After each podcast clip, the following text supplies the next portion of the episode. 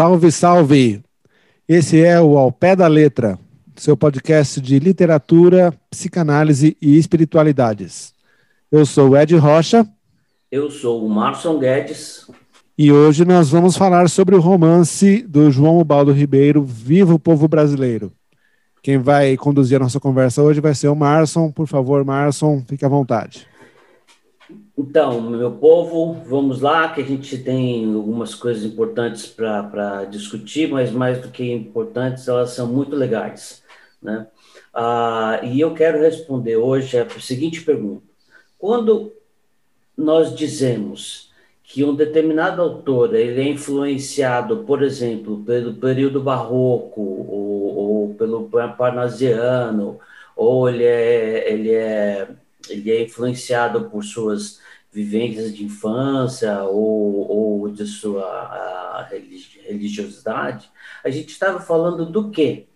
Então, eu quero responder essa pergunta é, hoje. Antes de mais nada, eu queria tocar uma, uma musiquinha para você que você provavelmente conhece. When I was young, I'd listen to the radio, waiting for my favorite songs. When they played, I'd sing along. It made me smile.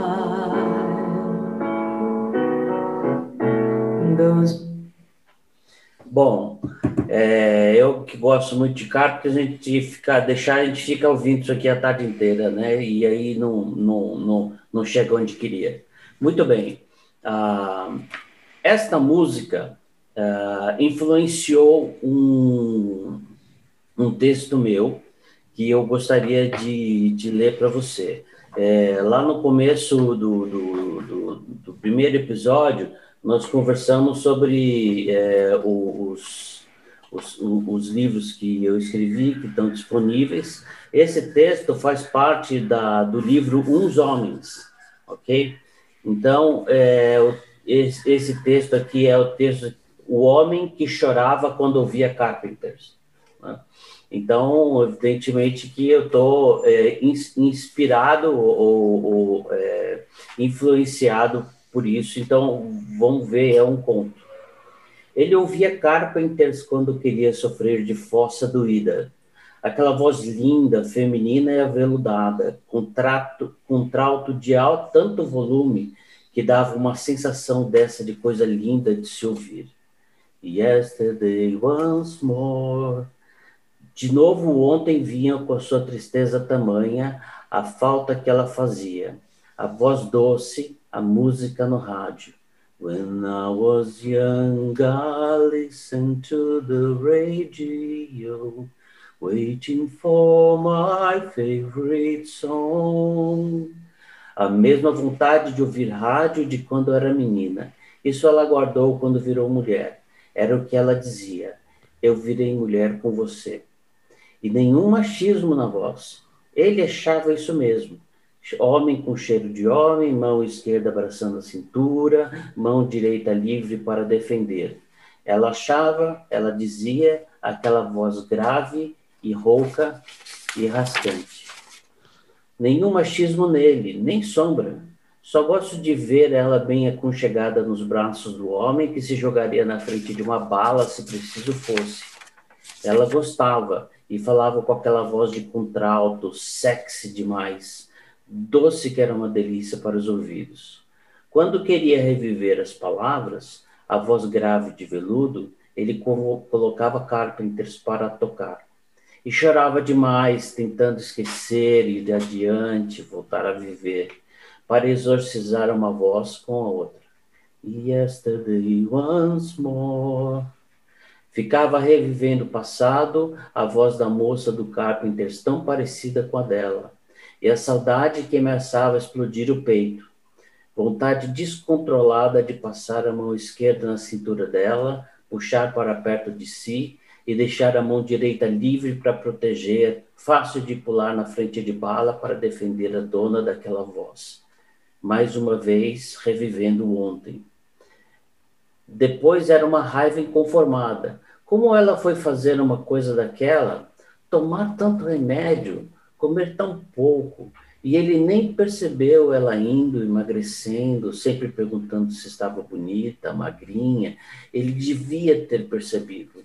Tarde demais que ela morreu do medo bulímico de não ser linda de um jeito tão torto. Não teve a mão esquerda na cintura que a protegesse de si mesma, nem bala que pudesse ser impedida por um salto de amor. Ela morreu de fome, fome de comida e de amor próprio porque o amor dele ela tinha. Yesterday once more. Toda vez que queria revisitar o passado, ele ouvia Carpenters. As duas de voz rouca, ela linda demais, sexy de tamanho jeito que ele desorbitava às vezes. As duas morrendo, se matando de fome, de comida e de amor próprio. As duas morreram e não deveriam. Pela primeira vez sentiu raiva, raiva de ter sido traído, não com outro homem, mas com a imagem deformada que ela tinha de si. Raiva de que ela, no fundo, não acreditava nas juras de amor que ele fazia. Raiva de ela esconder o dedo na garganta toda hora no banheiro. A moça do Carpenters tinha morrido assim também. As duas de voz grave e meio raspada que mexia na medula dele as duas tortas por dentro morreram sem despejar generosamente o tanto que tinham para dar nesse mundo, ele incluído, ele excluído. Ele chorava sempre que ouvia Carpenters, de saudade, de raiva. Aí ele entrou em si e parou com essa história, sem saber como. Talvez tivesse chorado tudo, exprimido todo o veneno nas lágrimas e nas contorções da perda. A raiva passou, o inconformismo entrou e uma coisa empurrando para frente. Ela foi embora porque quis. Eu estou aqui porque quero. Ela desistiu. Eu não. Tirou o disco do tocador, guardou lá atrás na estante. Não jogava o disco porque também não queria jogar fora o passado. Para não se jogar fora, quer dizer. Mas ficou guardado lá no fundo do armário e cantou. Yesterday no more. Então, o texto é esse, ok? Então, o que, Muito que eu, bom. O que, que eu, eu, eu fiz nesse texto? Ah, ah, é, eu tinha uma ideia de, de, de, No caso desse texto e de alguns outros ah, do, do, do, do livrinho Uns Homens, eu comecei com o título eu provavelmente estava ouvindo é, Carpenters e imaginei esse, esse, esse título. Né? Ah, e aí depois eu tenho que me virar para arranjar uma história pra, para aquele título. Né? É um exercício interessante de, de, se fazer. Né? Ah, e, e, o que eu, eu fiz um paralelo entre a voz rouca e grave né, da, da, da namorada dele e, e, e, da, e, da, e da Karen Carpenter, e, e também como que elas, é, elas acabaram se deixando levar, né? É, por, uma, por um problema psicológico de ter é, a, um, a deformidade, por sentir-se deformada por dentro o corpo, né? Em que aí emagrecer não tem mais medida, né? Ah, essa é, é, é, foi, foi o que, que me fez é, o que, que me fez escrever. E eu pontuei nos textos a, aquela passagem Yesterday once more, que quer dizer o, o, o ontem uma vez mais.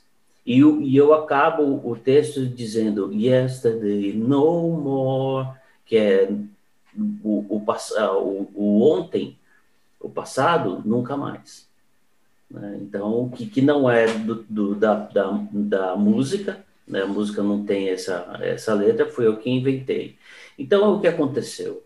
Nesse texto, ah, aí o resto faz parte de você pensar numa personagem, pensar num drama eh, e tal, ah, e aí eu pensei num cara que tinha perdido uma, uma mulher que lembrava demais a Karen Carpenter, tanto na voz, né, é, na voz mais grave, né, que ela tinha, e no, e, e também na doença, né? Ah, e que ele, no momento em que ele está dando uma virada. Então, eu peguei o, o, o, é, esses dois é, aspectos, que é elas duas terem é, uma. Eu, eu fiz com que o que a, que a personagem tivesse um, é, um problema, uma bulimia, assim como a Karen Carpenter tinha, e do mesmo jeito tinha a, a mesma voz, né, que ele achava é, extremamente sexy, né, e, e, e, queria ficar com ela. Então, foi assim que Carpenter me influenciou. Assim, como, como é que, que, que influenciou? Foi assim, eu peguei uma ideia uh, de uma mulher que tenha... É, que tem a mesma voz, ou a voz parecida do, do, do Carpenters. O cara ouviu Carpenters pensando na mulher várias vezes, né? Deixa entendido isso, né? Ouviu várias vezes, e, e só que feliz. E depois ele está no momento em que ele não aguenta mais chorar porque a, porque a mulher morreu, é, assim como a Karen Carpenter, por causa disso, e, e e, e, montei a coisa toda. Então é assim que eu digo que ah, eu tive um texto no qual eu fui influenciado pela, pelos Carpenters. Você acha, você acha legítimo a gente fazer um paralelo com a música, com aquela coisa dos temas e das variações? Eu acho legítimo você dizer o que você está pensando. Eu não sei. Não sei se eu não, entendi o que você está falando. Não, eu acho que assim, tem um tema da música que você aproveita e você elabora do seu jeito. Você está o tempo todo aqui fazendo uma, uma referência explícita, né, de onde veio isso. Você está o tempo todo deixando esse paralelo ao vivo, né? Eu me lembrei aqui, à medida que você foi falando, quando a gente falou do Dão Lalalão e aquela coisa da descrição da Doralda e a referência ao Cantares, ao Cântico dos Cânticos, entendeu? Tem aí um paralelo que não está tão explícito, mas que está ali o tempo todo. E é um pouco como se você pegasse alguma uma tradição e reelaborasse do seu jeito, conforme o seu estilo, conforme o seu propósito criativo. Tem a ver? É, então, eu não sei se eu entendi o que você está falando, cara. Fala de novo. Fala devagar para ver se eu entendo agora. Falar devagar? Uai, você tem uma coisa do passado. Isso, X, okay. pode ser a música do Carpenter, pode ser a Bíblia. Tá, ok. Ou pode ser a tradição ocidental inteira. Uhum. O que, que você, na hora de escrever, vai fazer com isso? Sim. A que propósitos essa tradição vai te servir. Sim. Certo? Certo. Então, assim, você ouviu o Carpenters e deu vontade de escutar, escrever uma história e você está fazendo referências e de repente você coloca outros versos ou faz menção velada a outros versos. Do mesmo jeito que Guimarães Rosa, na hora de, de falar da beleza da Doralda, se inspirou num texto bíblico para falar dessa mesma beleza. Quer dizer, assim, tem o tema da beleza e como é que eu faço para descrevê-la no texto. Então, quando é. eu falo de tema e variações, assim, é a gente aproveitar coisas que são da nossa tradição pode ser a tradição culta da Divina Comédia da Bíblia ou de Homero, pode ser a tradução pop do Carpenters ou de qualquer outra coisa que a gente escute na rádio. Sim, não, não, é, agora eu entendi. Tá vendo? Você falou devagar, eu entendi. Ah, então tá, pode deixar. Mas sim, é, é, é, é, isso que eu, que eu, que eu, que, que eu fiz. Ah, no, no, no, caso, ah, tem um, aquele lance assim de qual é o seu processo criativo, né? Então, neste caso desses textos, ah, é, eu, eu normalmente estava ou sei lá no ônibus ou estava no carro ou estava andando e naquele, naqueles momentos em que você está devagando, entendeu? Né? Na, em inglês é daydreaming, é sonhando de dia, sonhando acordado. Né? Ah, e, e as, ideias mais legais saem de, dessas, de, desses momentos, né? Então, é, saiu a ideia do título, e aí eu tinha que fazer um, um, um, um texto bom caber dentro de, desse título. Né? Então, por exemplo, nos Homens tem um texto que chama é, O Homem que era o Confidente da Batgirl. Então, é, é, o mesmo, é o mesmo processo. Tá, não, depois a gente vai a gente vai falar sobre esse, o, esse seu texto do, do Confidente da Batgirl. Mas assim, é mais e aí mais uma evidente é, referência a isso que a gente está falando da nossa relação como escritor, como crítico, não importa, com a tradição, né? Qual, o que, do que, que a gente se utiliza na hora de escrever, né? É, eu ouço, eu ouço Carpenters há, sei lá, há décadas, porque eu tenho uma irmã mais velha, que era três anos, três anos mais velha do que eu, exatamente, né? E ela e, e ela estava sempre com as amiguinhas. E quando ela tinha, por exemplo, 15, 16 anos, eu tinha 12, 13. Então, 12 anos para 15 anos, a, a mulher, de, a menina de 15 anos, ela já está em outro estágio. E quando ela estava com 18, eu estava com 15. Então, ela também estava em outro estágio. Mas o legal é que eu ficava sempre por perto. Então, eu ouvia essas coisas. Então, uhum. né? E aí, um dia, isso transbordou, me ajudou, entendeu? Da, da sustentação, de usar a letra né, para dar sustentação. E foi isso que aconteceu. Beleza? Posso ir para o outro Sim. lado aqui? Sim. Ah, Prossiga. Então, muito obrigado. Agora eu vou fazer o seguinte: eu vou mostrar como um outro cara é, usou uma influência é, diferente para escrever um texto, certo? Que é o João Bado Ribeiro no Viva o, o, o Povo Brasileiro, edição da Alfaguara. Então, e ele está narrando aqui é, uma parte em que ele conta sobre a Guerra do Paraguai. A Guerra do Paraguai aconteceu em 1864, durou seis anos, né? Ah, o Brasil, apesar de todas as dificuldades de grana para variar, né? É, é, saiu como vencedor junto com, com a Argentina e com o Uruguai, né? Então, é o contexto de guerra, né? Dependente dos detalhes, é um contexto de guerra. Então, eu vou ler uns pedaços aqui do. do então, é, capítulo 14, acampamento de Tuiuti, 24 de maio de 1866. Não que ele acreditasse nessas coisas, mas a verdade era que todos os que falavam pelo Deus Ifá, o que tudo sabe, Sempre disseram a Zé Popó que ele era de Oxóssi. Um belo Oxóssi tinha ele, um belíssimo, simpático e valente Oxóssi, orixá caçador da madrugada, comedor de galo, perito no arco e flecha. Zé Popó não dizia, mas todos os babalaôs, todos os babalorixás e os ialorixás e as ialorixás, jogadores de búzios e contas, sem conhecer uns aos outros sem nunca tê-los visto antes, diziam sempre que Oxóssi estava perto.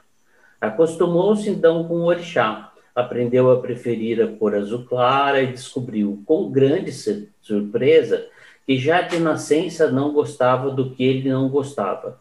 Não gostava de formiga, não gostava de quiabo, não gostava de mel de abelha.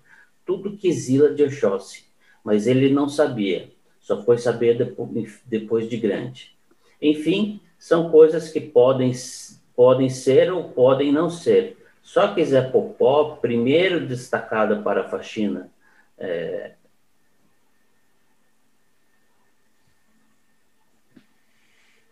faxina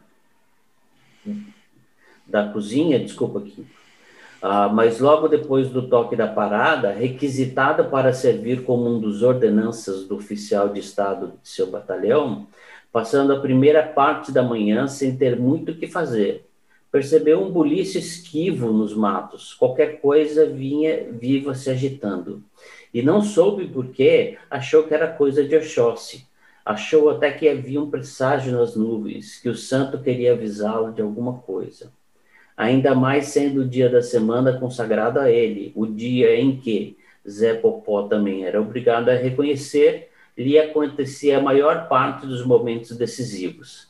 Mas estaria aqui mesmo esse orixá, que vinha fazer de tão longe de seus terreiros e de seu povo, aqui onde não há orixás, mas outras entidades, monstros de cabeças de boi e corpo de serpente com rabo de navalha, segundo contam os homens dessas paragens, bem como os argentinos e os orientais, os orientais eram os uruguaios, né? Ah, bem verdade que diziam os negros vindo mais recentemente da África, Oxóssi era um orixá muito brasileiro, bem mais brasileiro do que africano, pois lá na África se perdia no meio de mais de 300 outros e muita gente nem se lembrava dele. Assim, não era improvável que tivesse acompanhado seus filhos brasileiros até aqui para lutar ao lado deles e protegê-los e eu quero ler mais, mais, mais, um, mais, um, mais um trechinho aqui. Logo soube que queria o que queria Oxóssi. Ao chegar este é a morada de Xangô, o que atira pedras. Xangô resplandecia nas suas cores vermelha e branca, e recebeu o irmão com a alegria altiva que só o deixava quando a cólera o possuía. Oxóssi dirigiu-lhe as seguintes palavras: Ka, o, o, cabe, esse, salve o meu grande irmão, rei de Oió, senhor do raio, senhor do Ijiará, Jacutá, atirador de pedras, acolá no campo, nos campos de um lugar distante chamado Tuiuti, há uma grande batalha a maior batalha já vista deste lado do mundo, e nesta batalha estão morrendo muitos dos nossos filhos mais valorosos, derrubados por um inimigo desafiado, uh, desapiedado e fortíssimo. Vou pular um trechinho. E é por essa razão que chamos o meu irmão Xangô, mestre do fogo e do machado, de orgulho e de valentia jamais igualados para que me acompanhe a essa grande batalha em que morrem nossos filhos mais valorosos, para que, pela força do nosso braço e do nosso engenho, lhe mudemos a feição. O que se apelida Jacutá, o atirador de pedras, agitou sua cabeça grande como um sino e respondeu: O que, Oxóssi, o que Arô, incomparável caçador da madrugada, rei das matas, Senhor da astúcia, imbatível no arco e flecha, muito alegra meu coração ver-te em minha casa. Já me dissera Ifá o que tudo sabe, que essa grande batalha se travara e que nela morriam meus filhos mais valorosos. Então, se dá pra, é, eu posso continuar esse texto é, dando, dando, exemplos é, esse, esse capítulo todo é muito cheio disso. Então, você percebe? Não precisa dizer assim qual, qual, qual é a influência que, que, o, que o Baldo resolveu usar lá. Ele fez uma coisa assim maravilhosa, né? Ele, ele, ele colocou as entidades no meio da batalha. E tem uma hora que ele fala sobre as entidades dentro da batalha. Aqui não, não tá, ele não está narrando a batalha em si, entendeu? E é muito, muito, muito, muito legal e muito bem feito. E é um jeito da gente falar o seguinte: a, a, a religiosidade é um negócio fortíssimo para todo mundo. A gente fala por, por, é, por educação, a gente fala isso porque todo mundo fala também, que a gente tem que deixar essas coisas de religião de lado. E é evidente que, em, que há momentos em que, que você não pode ficar falando de, de, de, religião. Mas no que se refere a uma inspiração artística, no que se refere a isso, toda a parte espiritual ela vai pesada. Né? Então, por exemplo, o Carlos Santana, ele disse, né, num daqueles festivais lá é, do, organizado pelo Eric Clapton, ele, ele, ele disse é, exatamente isso então, tudo é isso, é o espiritual, o espiritual e o sensual, né? Sendo que o sensual, se você está querendo falar de sexo, está muito ligado com, com, com, a religião, né? Ah, desde da, de, das, das, das religiões de natureza, né, e tal. E, e, você percebe, não é, não, não, não é lindo como ele fez? Bom, eu não, eu não sou eu não, não, não, eu não sigo nenhuma, nenhuma religião afro, mas o que ele fez nesse texto foi uma coisa maravilhosa, de valor literário extremamente grande, né? Você eu não conheço, eu não conheço, não, eu não conheço o texto, mas assim achei interessante essa essa essa menção e principalmente quando ele vira e fala, olha, tá morrendo muitos dos nossos filhos mais valorosos, tá? Assim, é uma frase que ele deixar... repete, né? É, ele repete, tem essa preocupação, né, com, com o povo dele que está ali. E assim, a gente vai ficar aqui parado, né? A gente não precisa, não vai também entrar nessa jogada para ver se a gente consegue decidir essa parada. Achei bacana isso, né? É, eu, exato. Né, que faz parte do ritmo da, do, do, da, da narrativa, né? Porque quando você põe isso em alguns lugares, você está falando sobre injustiça, você está dizendo da injustiça da guerra, né? Uhum. Você está falando, tem, tem, muitos dos nossos que estão morrendo, né? E, uhum. e, e, e, a ideia, assim, de que, de, de que isso é injusto, né? Uhum. Sim. Posso continuar aqui? Sim, faz favor. Então, deixa eu falar. Agora eu vou dizer para você uma outra coisa que também influenciou, que também influenciou uh, o Baldo, e, e é um, são dois trechinhos que estão nas duas últimas páginas, é, nas duas últimas páginas do, do, do, do livro dele. Não, tá, aqui tá, uma está na página 629, que é quando ele já está indo para o fim do livro, e na página 639, quando é o fim mesmo, ok? Então, Olha só o trecho que ele, que ele, que ele, que ele escreve. Mesmo porque o mal existe, mas o espírito do homem também existe, não como uma quimera, como algo inventado por necessidade. Tudo mais se inventou por necessidade, e a única coisa que não se inventou por necessidade, embora seja a única que por necessidade existe, é o espírito do homem o espírito do homem é universal e aspira à plenitude e à graça. Tem como causa comum a todas as suas consciências essa aspiração, que se traduz na paz final de existir sem que se veja a existência, existir como essência, só existir, porque o espírito do homem anseia a perfeição que é o bem. Então, uh, uh, aqui eu, eu, eu enxerguei uma, uma, uma influência bíblica, porque uh, no livro de, de Romanos. Qual pedaço exatamente então, assim você? Romanos, que é o, o, livro de Romanos, que, que, que é um livro do Novo Testamento, no capítulo 8 ele trata sobre coisas extremamente importantes e tal, mas tem um pedaço em que, em que Paulo, que foi ele que, o apóstolo Paulo, que foi ele que escreveu o, o, é, esse, essa, essa carta, né? na verdade é uma carta para a igreja é, de, de Romanos. Né? E aí ele acha que ele tem que falar, falar o seguinte, ah, o amor de Deus é uma coisa tão boa que ou ele mesmo ajuda você a acreditar nisso, ou você nunca vai conseguir acreditar. Então não basta que Deus ame, Deus ainda tem que convencer você disso, né? É mais, ou, é mais ou menos essa a ideia. E aí ele diz o seguinte, porque o espírito do homem fala verdades sobre o homem.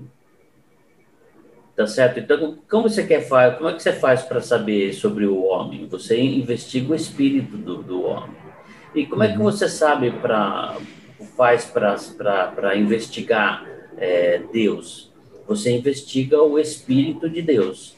Porque aí ele vai dizer assim: olha, porque o Espírito de Deus é, é, é, é comunica esse amor e nós vamos para um momento que é um momento muito puro, que é quando o, a criança fala papá ou mamá, alguma coisa assim, entendeu? Quando, quando é criança mesmo de colo. Né?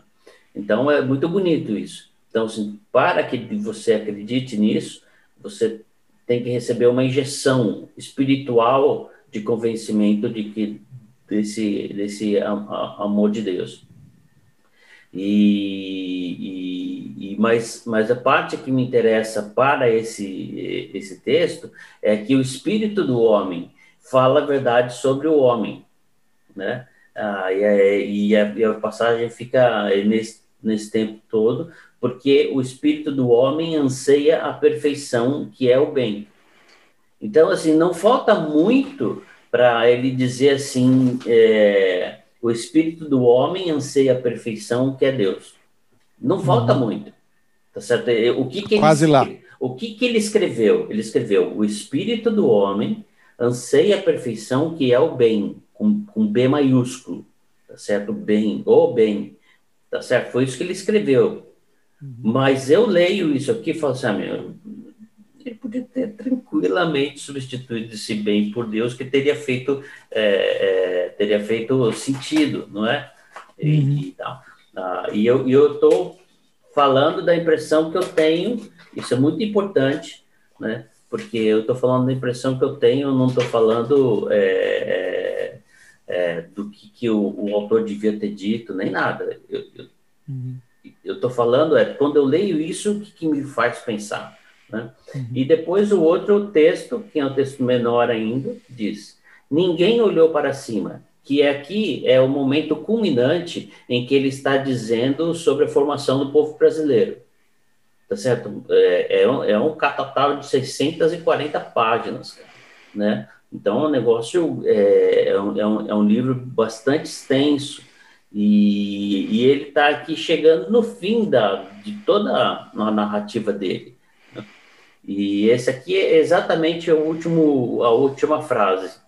Ninguém olhou para cima e assim ninguém viu, no meio do temporal, o espírito do homem, erradio, mas cheio de esperança, vagando sobre as águas, sem luz da grande Baía.